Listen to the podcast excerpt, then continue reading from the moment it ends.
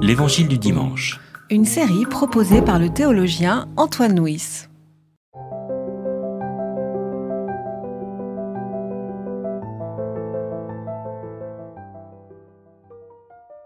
Voici en effet à quoi le règne des cieux est semblable. Un maître de maison qui était sorti de bon matin embauchait des ouvriers pour sa vigne. Il se mit d'accord avec les ouvriers pour un denier par jour et les envoya dans sa vigne. Il sortit vers la troisième heure, en vit d'autres qui étaient sur la place, sans rien faire, et leur dit, Allez dans la vigne vous aussi, et je vous donnerai ce qui est juste. Ils y allèrent. Il sortit encore vers la sixième, puis vers la neuvième heure, et fit de même. Vers la onzième heure, il sortit encore, en trouva d'autres qui se tenaient là, et leur dit, Pourquoi êtes-vous restés ici toute la journée sans rien faire? Ils lui répondirent, C'est que personne ne nous a embauchés. Allez dans la vigne, vous aussi, leur dit-il. Le soir venu, le maître de la vigne dit à son intendant, Appelle les ouvriers et paye-leur leur salaire, en allant des derniers aux premiers. Ceux de la onzième heure vinrent reçurent chacun un denier. Les premiers vinrent ensuite, pensant recevoir davantage, mais ils reçurent eux aussi chacun un denier. En le recevant, ils se mirent à maugréer contre le maître de maison et dirent Ces derniers venus n'ont fait qu'une heure et tu les traites à l'égal de nous, qui avons supporté le poids du jour et la chaleur? Il répondit à l'un d'eux Mon ami, je ne te fais pas de tort. Ne t'es-tu pas mis d'accord avec moi pour un denier? Prends ce qui est à toi et va-t'en. Je veux donner à celui qui est le dernier autant qu'à toi. Ne m'est-il pas permis de faire de mes biens ce que je veux? Ou bien verrais-tu d'un mauvais œil que je sois bon? C'est ainsi que les derniers seront premiers, et les premiers derniers. Donc cette parabole se termine avec euh, cette parole qui dit les derniers seront premiers et les premiers derniers. Et c'est curieux parce que cette chute est exactement euh, la conclusion aussi la, du passage qui précède, qui est la rencontre de Jésus avec le jeune homme riche. Comme si cette parabole ouvriers de l'onzième heure était sur le même écho, sur la même thématique que la rencontre avec le jeune homme riche, qui peut-être d'ailleurs euh, peut, peut l'éclairer. Mais donc venons-en à la parabole proprement dite, et on nous parle d'une vigne, et on nous parle de, de salaire. Alors, que pouvez-vous nous en dire, euh, Michel? Alors, il faut peut-être rappeler, mais, c'est bien que ce soit une évidence, que l'agriculture, c'est la principale ressource de la Palestine. Euh, dans les paraboles de Jésus revient souvent la moisson et la difficulté d'ailleurs de, faire pousser le, le grain. Hein, on pense à la parabole du semeur. Et puis la vigne, on a l'impression que c'est un peu l'aristocratie de l'agriculture, hein, c'est la richesse finalement de l'agriculture. Et c'est peut-être pas étonnant d'ailleurs si souvent euh, la vigne est considérée comme un symbole de, enfin, du royaume de Dieu dans les, dans les paraboles de Jésus, d'Israël aussi, enfin, je pense à Isaïe.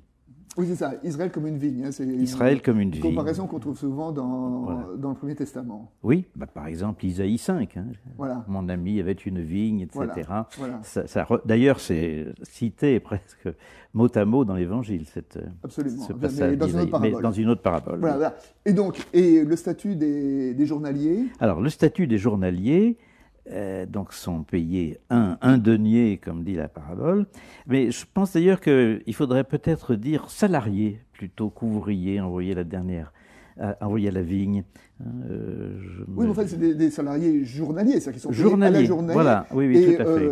Euh, quand ils travaillent, ils sont payés. Quand ils ne travaillent pas, ils ne sont pas payés. Enfin, je dirais, voilà. c'est quand même un statut ou, très, très précaire. Ou même quand ils travaillent, oui, ils ne sont pas, parfois pas payés. Je pense à l'épître de Jacques. Hein. Le oui. salaire des ouvriers que vous n'aurez pas versé crie vers le ciel, et le ciel a entendu ces cris. Je m'étais amusé à donner ça en version latine à des petits séminaristes qui se disaient mais quel est ce révolutionnaire qui en plus parle latin, ce qui aggrave nettement son cas. Donc c'est vraiment ça, je crois, le, le cœur de la parabole, hein, le salaire. Oui, mais c'est ça. Mais, et le cœur de la parabole, c'est comme c'est c'est l'histoire de, ces hommes qui, au petit matin, euh, sont euh, sur une place et, attendent qu'on les embauche, et que bah, si personne ne les embauche, bah, ils n'ont pas de salaire et, ils ne mangent pas. Enfin, c'est, il y, a quand même, enfin, je il y a quand même derrière cette parabole une réalité sociale assez douloureuse. Tout à fait, oui.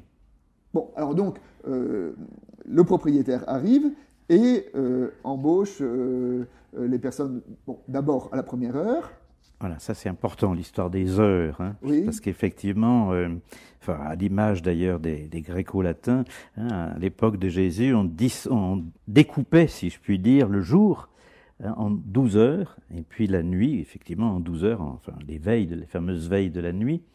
Et donc euh, le mot revient sans arrêt dans la parabole. Hein, il sortit à la première heure, donc à l'aube, vers, vers 6 heures du matin, par là, à la troisième heure, vers 9 heures, à la sixième heure, vers midi, etc., jusqu'à la onzième heure, vers 17, 18 heures. Donc ça veut dire que la journée de travail, c'était une journée de 12 heures à cette époque-là. Oui, et puis ça, ça signifie aussi quand même une espèce d'universalité, vraiment inviter les ouvriers tous les ouvriers possibles et imaginables, pourrait-on dire. C'est ça, parce que ce qui est assez euh, curieux dans cette euh, parabole, c'est que quand il revient un peu plus tard, euh, et qu'il embauche les ouvriers à la troisième, sixième et neuvième heure, il ne les fait pas, nous dit-on, parce qu'il y aurait plus de travail, mais il le fait parce qu'ils sont là et qu'ils n'ont rien à faire. Hein euh, il sortit et vit d'autres qui étaient sur place sans rien faire. C'est une économie très humaniste finalement. C'est ça. Et que, et que, ce qui est important, c'est de, bah, d'exhortation à donner du travail à ceux qui ne font rien. Oui. oui, oui, on peut comprendre comme ça, oui et que, et, que donc, euh, euh, cette, euh, est-ce que cette parabole parle du chômage? Ah, D'une certaine manière, oui. C'est-à-dire, bah, finalement, il y a deux philosophies économiques qui s'opposent dans la parabole. Hein. Il y a la philosophie économique des ouvriers de la première heure, qui considèrent qu'ils ont vendu, enfin, comme dirait Marx, ils ont vendu leur force de travail pour 12 heures, donc ils doivent être payés pour 12 heures, alors que ceux qui n'ont travaillé qu'une heure doivent, doivent être payés 12, fois moins. Ça, c'est une logique. Et puis il y a l'autre logique qui consiste, l'autre logique économique qui consiste à dire, bah, tous ces braves gens, ils ont un certain nombre de besoins et ils ont finalement les mêmes besoins. C'est renversé. Enfin, je ne sais pas s'il faut chercher une philosophie économique dans l'Évangile, mais c'est une toute autre façon de voir les choses, évidemment. C'est-à-dire que le salaire ne correspond pas à un travail, mais correspond à ce dont on a besoin pour vivre. Quoi. Oui, oui c'est une économie humaniste, finalement. Mais là, il me semble que ça, c'est un vrai message, y compris pour notre temps. Enfin, je veux dire, pour, notre temps, que, normalement, le salaire qu'on doit verser, enfin, selon cette parabole, hein, euh, euh, n'est pas proportionnel à, ce que je fais, mais à proportionnel à ce dont j'ai besoin. Et normalement, on devrait... Le juste salaire, c'est le salaire qui permet à une personne de vivre de façon décente. Oui. Dans l'hypothèse où il faut chercher dans la parabole une économie ce qui est un autre problème. Parce qu'il y a quand même toute une symbolique qui est, qui est différente, et c'est peut-être ça qui est plus important. Mais chaque parabole a plusieurs euh, portes d'entrée. A plusieurs lectures, oui, c'est sûr. La chute de cette, euh, de cette parabole-là, quand euh, le maître dit Vois-tu d'un mauvais œil que je sois bon? Et finalement, est-ce que c'est pas là que réside le message de, ce, de cette histoire? Mmh. Puis je voudrais revenir une phrase en arrière il murmurait. Je crois que le verbe est intéressant parce que c'est finalement le même verbe qui apparaît par exemple dans l'Exode quand le peuple râle un bon coup contre Moïse ou contre Dieu. Il murmurait. Et ça permet de ne pas oublier que finalement le maître de maison, symboliquement, c'est Dieu dont, on parle. Alors c'est intéressant aussi l'histoire du regard et ça m'a rappelé un, passage du livre de, de Samuel où Saül est très en colère parce que le peuple dit plus de bien de David que de lui. Alors le texte dit, euh, à partir de ce moment-là, il se mit à le regarder d'un mauvais œil. On me dirait aujourd'hui, il se mit à le regarder de travers. Hein. et ça peut aussi euh, faire penser au, serment sur la montagne. Hein. si ton œil est, pardon, si ton œil est bon, c'est intéressant parce que c'est pur, hein, unifié. Le, mauvais œil ou le bon œil Voilà, et le, mauvais œil, ben, il, il, regarde un peu de travers. il est peut-être trop centré sur lui-même et pas assez sur l'autre ou sur Dieu. Voilà, et il me semble que c'est effectivement ce décalage, ce décentrement euh, qu'on trouve sur la parabole, ou d'une certaine façon, mais toi, tu as eu ce, que tu, euh, ce sur quoi on était convenu. On était d'accord. On, était d'accord. Et en quoi est-ce que ma générosité te gêne-t-elle? Hmm. hein? Et il me semble que, que, là, il y, a, il y a la question, mais il y a une question très, très humaine que, que nous ressentons tous euh, très profondément, nous, qui est, qui est la question de, de l'injustice et que on, on, supporte mal que l'autre soit mieux traité que nous. Oui. Mais, mais pourquoi le supportons-nous mal hein? Peut-être parce, que nous avons mauvais œil, justement. Oui, parce que notre œil nous regarde nous-mêmes au lieu de regarder l'autre. C'est que nous ne pouvons pas nous empêcher d'être dans la comparaison. Tout à fait, exactement. Hein? Et dans la comparaison, euh, effectivement, euh, si on est dans l'objet de la comparaison, euh, cette parabole est scandaleuse. Cette parabole n'est pas juste au sens de notre compréhension de la justice. Oui. Et alors, et son message nous invite justement à, nous décaler et, à sortir de, de la logique de la, de la comparaison pour entrer dans la registre de, de quoi de, la reconnaissance de... Euh, oui, moi je dirais même tout simplement de l'amitié, c'est-à-dire arriver à se réjouir de ce qui arrive de bien à l'autre, surtout si, moi-même, si soi-même on ne le ressent pas. Ah, souvent, ça c'est considéré comme étant le, un des sommets de la, de la bienveillance, c'est arriver effectivement à se réjouir de la bénédiction de l'autre. Et d'habitude, mm. quand l'autre est l'objet d'une bénédiction, euh, notre notre attitude première est plutôt de, la jalousie. Hein. pourquoi lui et pourquoi pas moi et pourquoi moi je n'ai pas pareil et que cette parabole nous décale et euh, nous conduit à être plutôt dans la être capable de nous réjouir de, du bien qui arrive à l'autre, euh, ce qui est probablement quelque chose de, de, très difficile. Tout à fait, oui. Parce que finalement, euh, aussi un, autre texte, qui, un autre thème qui, parcourt cette parabole, c'est voilà, le thème de la comparaison, on a dit tout à l'heure, le thème de la, de la convoitise. Hein. Mhm. La convoitise, c'est très important. Dans euh, la dernière des dix paroles, dit Tu ne convoiteras pas. Hein. Euh, et donc, de se dire sortir de l'économie euh, de, la, convoitise. Euh, souvent, on, enfin, moi j'aime bien évoquer ça avec l'histoire de, de, Cain et Abel. Hein. Cain et Abel en disant que Cain est très attristé parce que euh, son offrande n'est pas reconnue alors que celle d'Abraham d'Abel est acceptée. Mais est-ce que si son offrande n'avait pas été euh, acceptée et que celle d'Abel n'avait pas été acceptée non plus, il n'aurait pas été jaloux, il ne serait rien passé. Nous sommes à égalité. Nous sommes à égalité.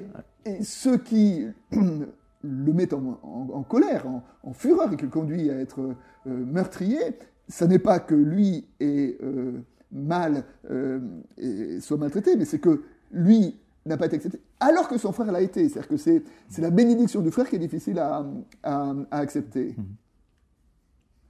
Moi, j'aime beaucoup comme, comme illustration euh, cette, euh, ce proverbe qui dit euh, la, la, jalousie ou la convoitise est la carie des eaux.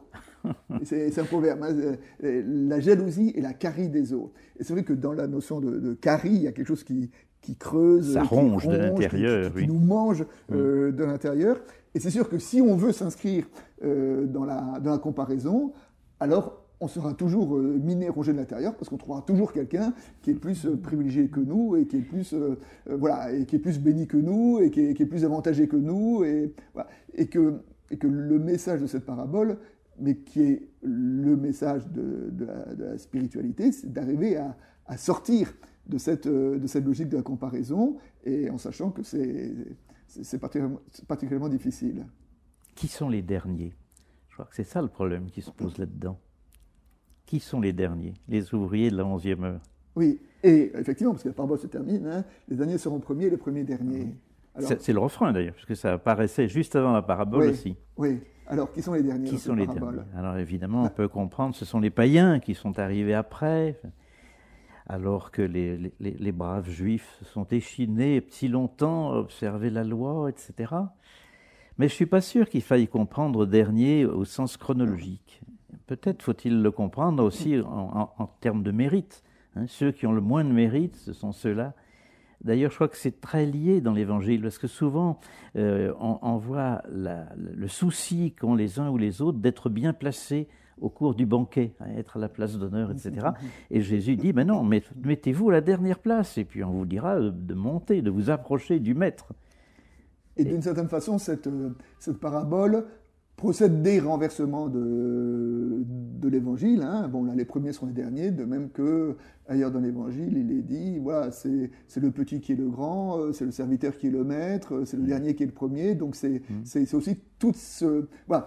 Sortir de l'économie de, de, la comparaison pour rentrer dans l'économie de la, de la reconnaissance. Euh, de la reconnaissance, à tous les sens du mot d'ailleurs.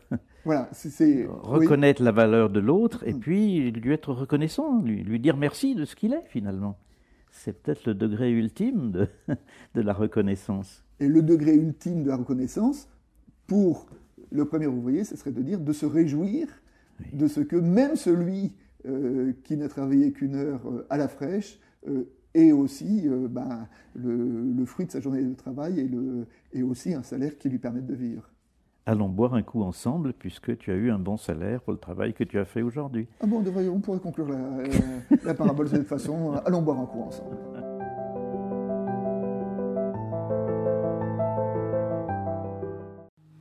C'était L'Évangile du dimanche. Une série de regards protestants. Enregistrée par Antoine Nuis. Voix off Dominique Fano-Renaudin.